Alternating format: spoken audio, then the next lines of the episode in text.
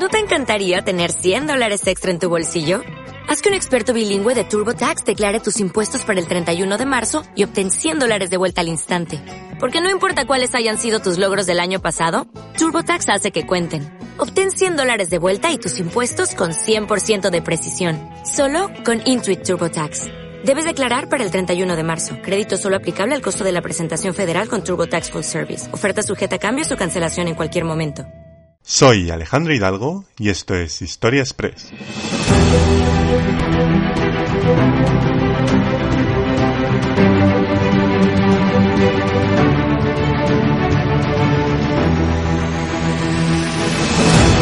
Bienvenidos a un nuevo episodio de Historia Express. Antes de adentrarnos en el programa de hoy, quería daros las gracias por el espectacular crecimiento que habéis dado a Historia Express en los últimos días, con más de 17.000 descargas, no solo en España, sino desde todas partes del mundo.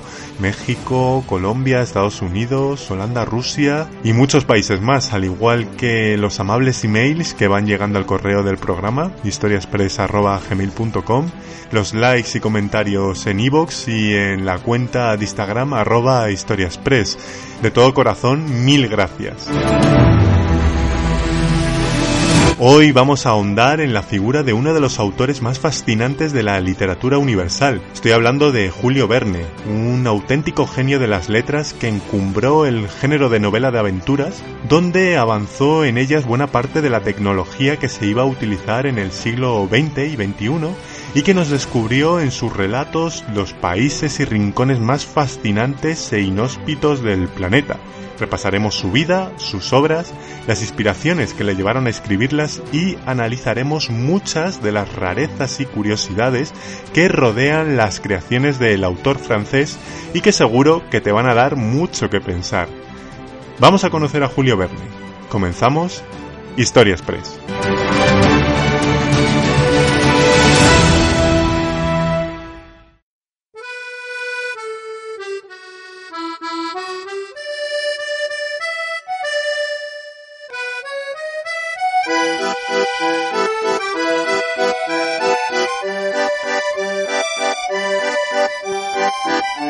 Noreste de Francia, en la ciudad de Nantes, muy cerca de la desembocadura del río Loira, nació en 1828 Julio Verne, en el seno de una familia burguesa. Su padre, Pierre Verne, era un respetado abogado de Nantes, con una personalidad muy conservadora y una reputación intachable. De hecho, los vecinos de Nantes tenían un dicho popular que decía Eres tan honrado como Pierre Verne, poniendo en muy alta estima la honorabilidad que se había ganado entre ellos. Julio era el primogénito de cinco hermanos, Paul, Anne, Marie y Mathilde, pero con quien tuvo la relación más estrecha fue con Paul, su compañero de juegos en la infancia, con el que compartía los mismos gustos por viajar, el mar, los barcos. Durante el siglo XIX, Nantes era una ciudad portuaria con muchísimo tráfico marítimo. Los pequeños Julio y Paul, desde la ventana de su habitación, veían ese tránsito de barcos, ese ajetreo de marineros y de mercancías, y en su tiempo libre ambos correteaban por los muelles y astilleros donde ya aparecían las primeras máquinas a vapor. Cuando los dos hermanos cumplieron algún año más, se divertían juntos navegando por el Loira,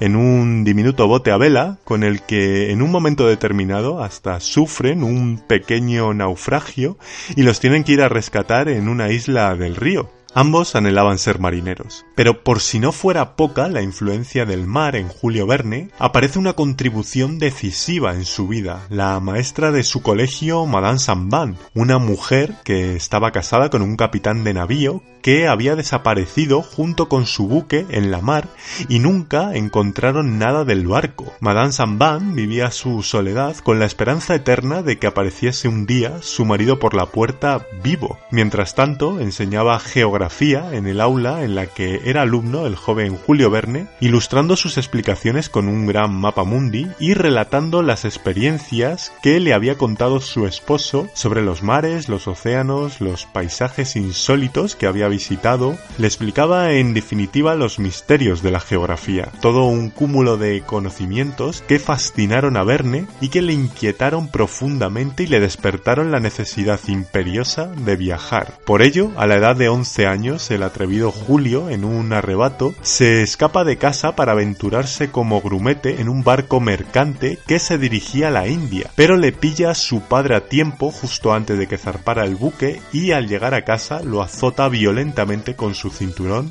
haciéndole jurar entre lágrimas que jamás viajaría.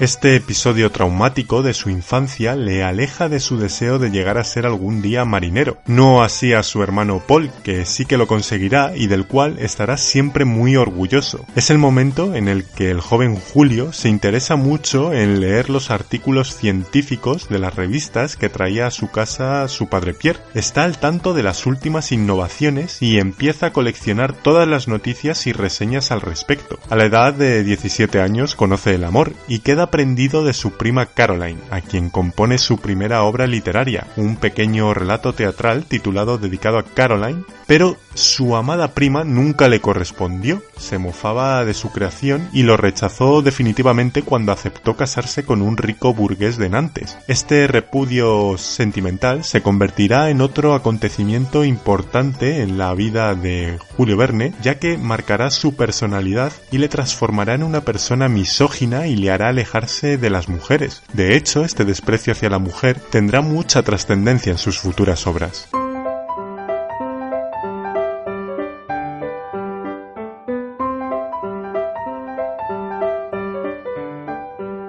Poco después termina sus estudios de bachiller y Julio Verne es mandado por su padre a París para que vaya a estudiar la carrera de Derecho y convertirse en el abogado que tomara las riendas de su bufete en Nantes. Julio está bastante desencantado con la vida. Sus aspiraciones personales se habían visto truncadas y aceptó con cierta resignación estudiar abogacía, pero al llegar a la capital francesa en 1848 se encuentra con un panorama totalmente distinto a la de su ciudad natal un panorama político-social en el que se inicia la Revolución de 1848, trayendo consigo la caída del trono del rey Luis Felipe I de Francia y donde se viven momentos de auténtica agitación social en donde las calles acogen enfrentamientos, protestas, barricadas. En definitiva, París era una auténtica olla a presión y Julio Verne está fascinado con todo ello. Julio se instala en una pequeña buhardilla del barrio latino. No tiene mucho dinero, apenas unos ahorros y el dinero que le manda su padre pero empieza una vida totalmente independiente, en el que aparte de estudiar lee muchos libros de ciencias, de geografía, de matemáticas, de innovaciones tecnológicas. El dinero que tiene prefiere invertirlo en comprar libros para saciar su curiosidad y aprender nuevos conocimientos, antes que gastárselo, por ejemplo, en comida, ya que se conformaba con comer un poquito de pan, agua y leche. Es en la soledad de su guardilla donde comienza a querer ser escritor y escribe pequeñas operetas, óperas bufas, vodevil, obras ligeras que eran los géneros que más triunfaban en los teatros de la Ciudad de la Luz. También ahorra algo de dinero y guarda su traje para poder ir a los salones literarios de París, un lugar de encuentro de los intelectuales más granados de la capital, como Balzac o Victor Hugo, donde se reunían para debatir sobre obras literarias. A Verne le encantaba todo aquello, y se quedaba fascinado con el nivel de los debates y la oratoria de sus contertulios. Una noche, en uno de estos salones, baja por una escalera y se choca bruscamente con un señor de rasgos antillanos, orondo, grande, que no le ve descender. El joven Julio, un poco malhumorado por el hambre que estaba pasando, se malentona con él y le dice ¿Habrá usted cenado muy bien hoy? A lo que le contesta el señor de la escalera Pues sí, muy bien, he cenado una tortilla lanantesina que estaba muy buena. Esto a Julio le irrita muchísimo y le contesta muy digno. En París no se saben hacer tortillas a la nantesina. Se lo digo yo, que soy de Nantes. ¿Sabe usted hacer tortillas a la nantesinas? le respondió. No, yo solo sé comérmelas. El señor de la escalera se hace un poco el ofendido y le dice ¡Qué insolente! Le exijo una satisfacción. Lo que le estaba exigiendo era un duelo, que todavía en esta época se daban entre caballeros. El señor de la escalera le entrega su tarjeta y le espeta Venga mañana por la noche a mi casa. Julio Verne, algo atemorizado por la proposición, la acepta. Y mira el nombre que aparece en la tarjeta pone Monsieur Alejandro Dumas, el autor de Los Tres Mosqueteros y El Conde de Montecristo, nada más y nada menos. Al día siguiente se presenta en su elegante domicilio y el señor Dumas le exige que le prepare una tortilla a la dantesina. El joven Verne, algo confuso, se la prepara mientras entablan una animada conversación que pronto se tornará en risas y bromas. Esa misma noche le presenta también a Alejandro Dumas, hijo, autor de La Dama de las Camelias, que a diferencia del padre sí académico de la Academia Francesa. Desde entonces Julio Verne entablará una gran relación con la familia Dumas que le ayudará y tutelará en sus inicios como escritor. A Dumas le enternece el entusiasmo y la pasión de Julio Verne, y le cede uno de sus teatros de París para que pueda representar sus obras, y así lo hace. Estrena su primera obra teatral llamada Las pajas rotas, un vodevil de muy mala calidad que la crítica valoró más o menos bien por la influencia que tenía Alejandro Dumas, pero que el público rechazó de pleno. Aún así, don Alejandro le consigue un trabajo como secretario en el Teatro de la Lírica para que gane dinero mientras escribe. Es en este momento cuando Verne lo tiene claro. Quiere ser escritor por encima de todo y no puede trabajar, estudiar y escribir a la vez. Por ello, le manda una carta a su padre y le cuenta sus intenciones de dejar la carrera de derecho. En principio lo acepta, pero le exige que se case ya, por lo que los padres de Julio le arreglan un matrimonio con una joven burguesa de Nantes para que se case con ella y forme una familia. Pero a pocos días de la boda, Julio Verne decide anular la misma, ya que no quiere casarse con una mujer a la que apenas conoce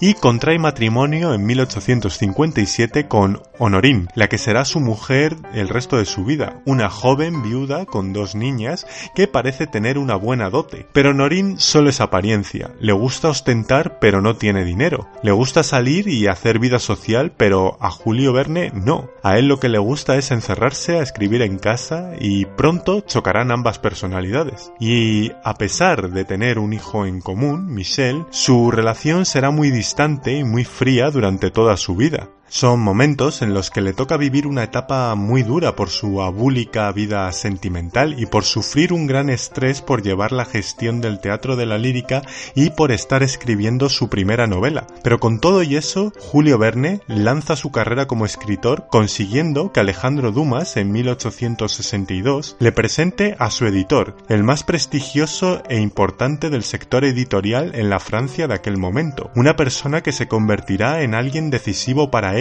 y será desde entonces su padre literario, Pierre-Jules Hetzel.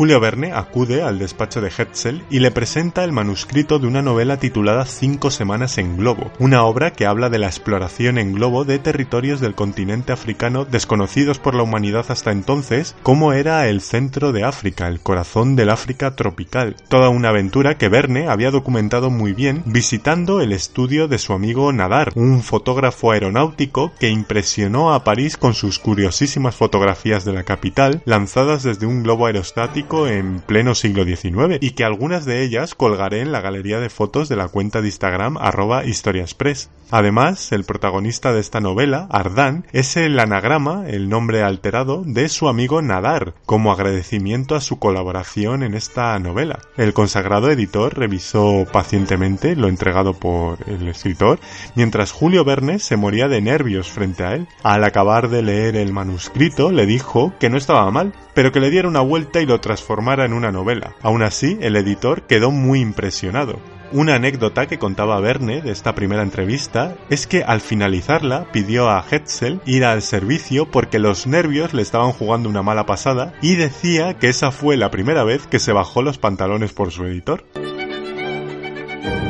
Hetzel sabía que había descubierto a un gran escritor. Le hace su primer contrato y en 1863 se edita Cinco Semanas en Globo, como la primera de las novelas de una gran colección de libros titulada Los viajes extraordinarios, una serie destinada a educar a los más jóvenes porque el empresario literario consideraba que los editores y novelistas tenían la obligación de instruir en valores científicos y geográficos a los niños, para poder despertar así su moral. La novela de Verne no solo triunfará en Francia, sino en todo el planeta. Todo el mundo queda fascinado con las aventuras que aparecen en ese libro y los lectores piden más. Hetzel, al comprobar su éxito, le cambia el contrato y le sube los emolumentos a Verne. Le pagará 20.000 francos al año durante 20 años por tres novelas al año.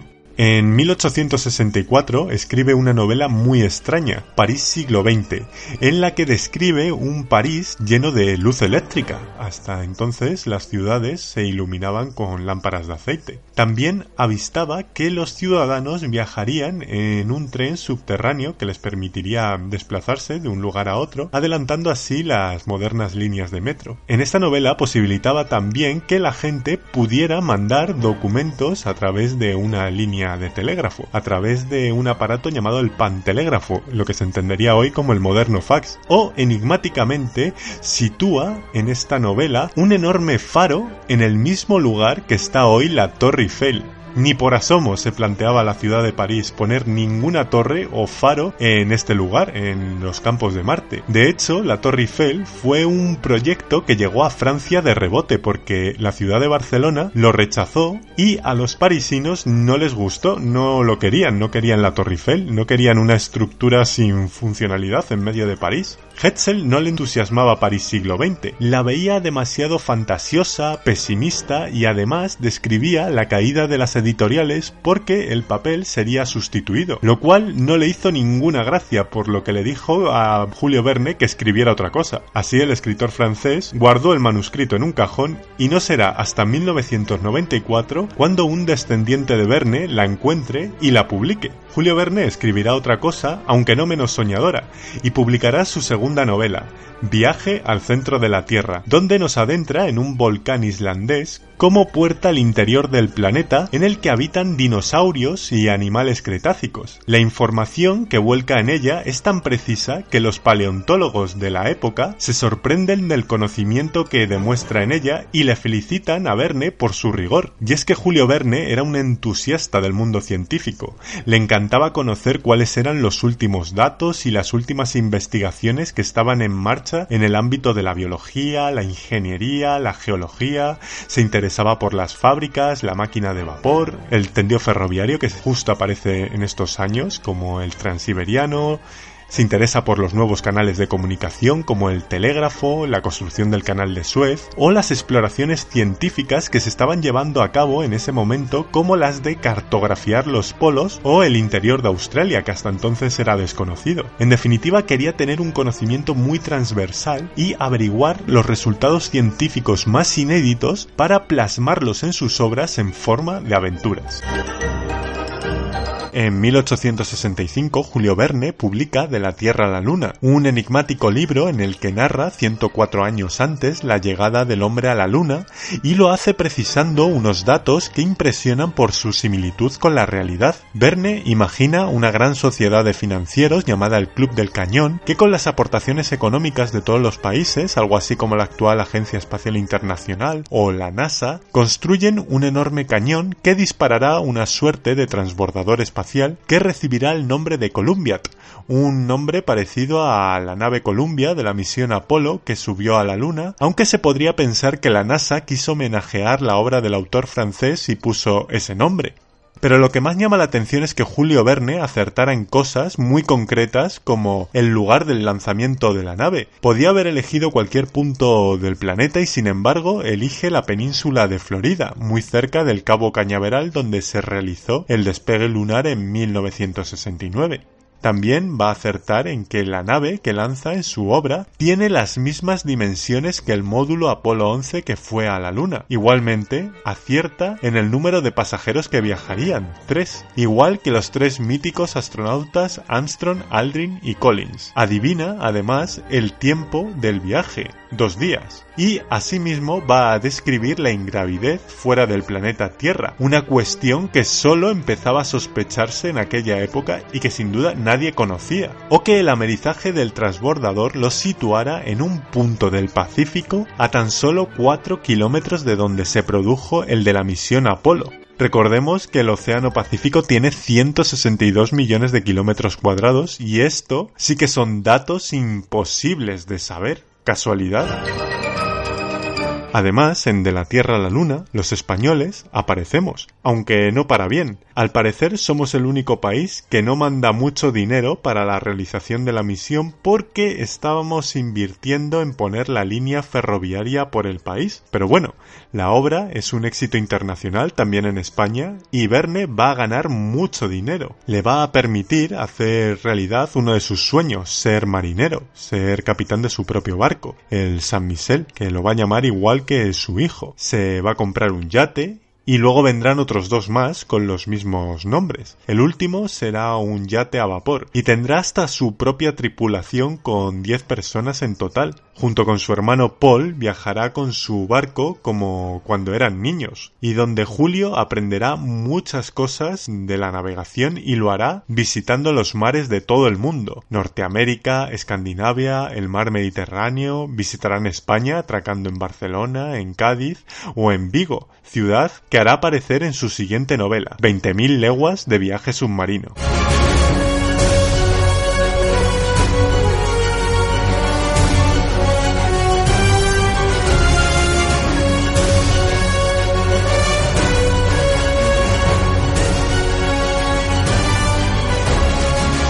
Esta aventura por los fondos marinos es uno de los libros más asociados a la figura de Julio Verne, con el mítico personaje del capitán Nemo, un individuo solitario que ha visto morir a su familia, cuyo refugio es su órgano y las profundidades de los océanos que recorre con su submarino el Nautilus. Y es que el famoso capitán Nemo no tiene ese nombre por casualidad. En latín Nemo significa nadie, el capitán que no quiere estar con nadie. Y es que físicamente se describe igual que Julio Verne, porque el capitán Nemo representa un alter ego del escritor, solitario, volcado en las nuevas tecnologías, centrado en la mar. Con él volverá a adelantarse a su tiempo. Otra vez el autor francés introducirá un avance tecnológico innovador para su época, el submarino atómico, impensable para la tecnología del siglo XIX. Verne lo imagina, lo sueña y además lo hará aparecer en la bahía de Vigo, como os decía. El capitán Nemo lleva a su prisionero Aronnax a Vigo para que vea cómo financia su vida, rescatando oro y plata de un galeón hundido. Una obra fabulosa que Verne crea inspirado no solo en sus viajes marítimos, sino de una noticia en la que un ballenero francés se topó con un calamar gigante en aguas de Tenerife al público le encantan sus historias y Julio Verne está en su momento más alto. Se va de París, se compra una casa en Amiens y sigue escribiendo novelas, obras positivistas en las que confía en la tecnología como la herramienta que necesita la humanidad para avanzar. En 1875 publica la que para él fue su obra maestra, La Isla Misteriosa, en la que cinco fugados accidentan su globo en una isla silenciosa que esconde grandes misterios. Como curiosidad, esta novela es un homenaje que hace Verne a su querido Hetzel. El editor era San Simoniano, una corriente político-social muy presente en Francia, en la que creían que la sociedad debía ser organizada en base a la ciencia y la tecnología y no tanto en la política. Por eso, en el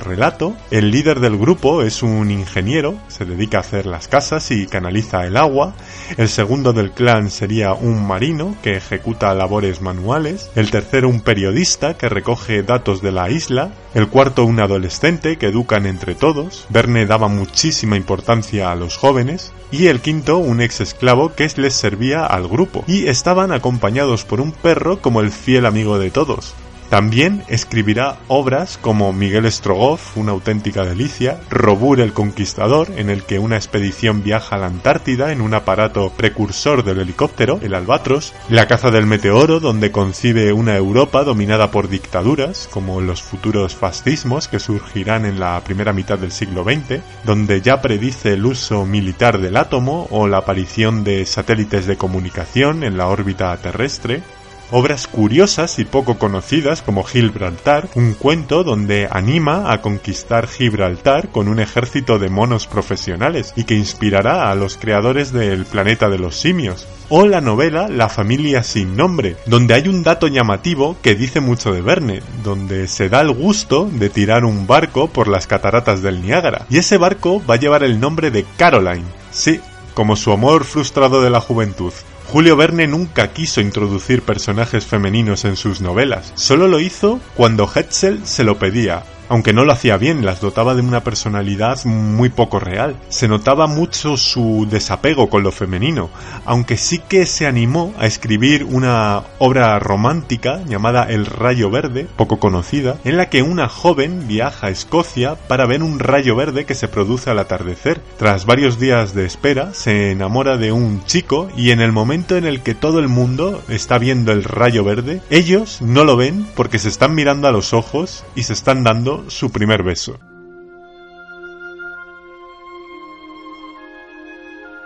Llega 1885 y la desgracia asoma en la vida de Julio Verne. Muere su mujer Honorín, fallece su hermano Paul y también pierde a su precursor, Hetzel. El escritor se sumerge en la más absoluta tristeza y por si fuera poco, su hijo Michel tiene muchos problemas de conducta. Tienen que encerrarle incluso en un centro psiquiátrico. Siempre fue un chico rebelde, le daba muchos problemas a su padre. También es verdad que Verne no vivía muy pendiente de su familia. Y para colmo, el hijo de su hermano Paul, Gastón, que sufría esquizofrenia, fue un día a pedirle dinero a su tío Julio y este, harto de su insolencia, pues no le da dinero y lo manda a paseo. A su sobrino no se le ocurre otra cosa que sacar una pistola y disparar dos veces contra su tío. Solo le alcanza una bala en un pie, pero le dejará cojo para el resto de su vida. Por si fuera poco, le detectan diabetes y además sufrirá una parálisis facial que le dificultará mucho su recuperación. Los libros de Verne se vuelven más pesimistas. Observa que el desarrollo de la tecnología y el descubrimiento de nuevos lugares solo ha servido para que haya más violencia y menos progreso en la humanidad. Por ello, se refugia más que nunca en la masonería, en una sociedad secreta llamada la Sociedad de la Niebla, aunque ya llevaba varios años dentro de ella. De hecho, se dice que de esta sociedad podría haber obtenido información privilegiada que el propio Julio Verne pudo utilizar para sus novelas. A pesar de esta mala racha, escribe una de sus obras más famosas y para mí mi preferida, La Vuelta al Mundo en 80 días, que en verdad la da en 79, y en el que su protagonista, Phileas Fogg, tiene mucho que ver con la sociedad secreta de Verne, porque su nombre, Phileas, corresponde con el libro guía o iniciador de esta sociedad, que era el sueño de Polifilio, y su apellido, Fogg, significa niebla en inglés, como el nombre de la sociedad. Como curiosidad, en esta novela se utilizan todos los medios de transporte conocidos en aquella época, menos el globo, como normalmente pensamos que se usa en esta novela o vemos que se utiliza en las películas que se han hecho al respecto. Esta obra fue otro éxito rotundo en la vida de Julio Verne. De hecho, hacen en París una adaptación en teatro de esta novela en la que va a aparecer en escena un elefante de verdad. Cuentan que Julio Verne fue a su presentación y se subió al elefante, y al parecer se asustó el animal y se llevó encima al pobre escritor varias calles más abajo.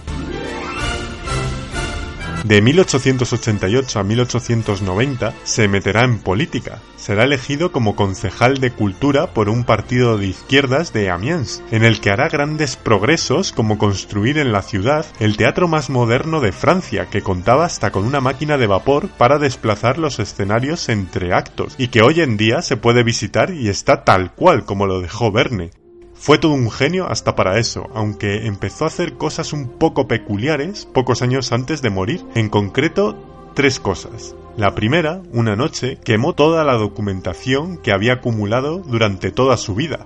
Libretas, manuscritos, fichas, mapas, anagramas, logogrifos. Dicen que esto es una actitud propia de los iniciados en las logias secretas que borran todo su legado como preparación antes de la muerte.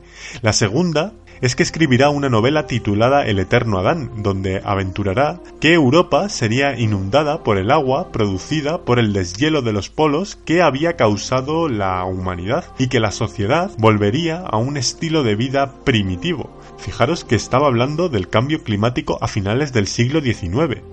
Y la tercera peculiaridad es que diseñó su propia tumba en Amiens, ordenando a un amigo escultor llamado Albert Ross un conjunto funerario en el que aparece un hombre, que sería el propio Verne, retirando su propia lápida, levantándola con la espalda y estirando el brazo derecho hacia el cielo, en el que en el epitafio debería aparecer la frase hacia la inmortalidad y la eterna juventud, pero por razones que se desconocen aún, ese epitafio nunca se escribió en su tumba.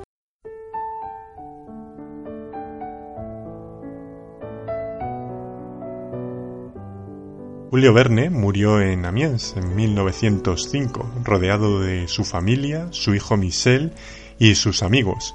Se marchó lanzándoles una frase, Sed buenos, una frase que utilizaría Steven Spielberg para que ET, el extraterrestre, se despidiera de sus amigos terrícolas. El director de cine siempre fue un fiel lector del autor francés. Sus 65 obras se han traducido a 112 idiomas, el segundo más traducido por detrás de Agatha Christie. Siempre se ha afirmado que fue un profeta del futuro que vendría, aunque esta consideración no es exacta porque, como dijo el propio Verne, yo solo me he limitado a trasladar a libros lo que otros investigaban, y esa era la clave. Él contactó con los científicos más prestigiosos del siglo XIX que trabajaban en investigaciones que podían traer grandes innovaciones tecnológicas y que además estaban a punto de presentarse ante la humanidad. Él lo que supo hacer fue trasladar todo ello a una novela y revestirlo en forma de aventuras. Tal y como él dijo, yo quiero pintar el mundo de aventuras, y esa era su verdadera vocación. Por eso sus libros se han convertido en obras inmortales, porque las aventuras siempre son inmortales, siguen vigentes en nuestra imaginación gracias a los sueños que escribió todo un genio, Julio Verne, cuya vida hemos homenajeado hoy en Historia Express.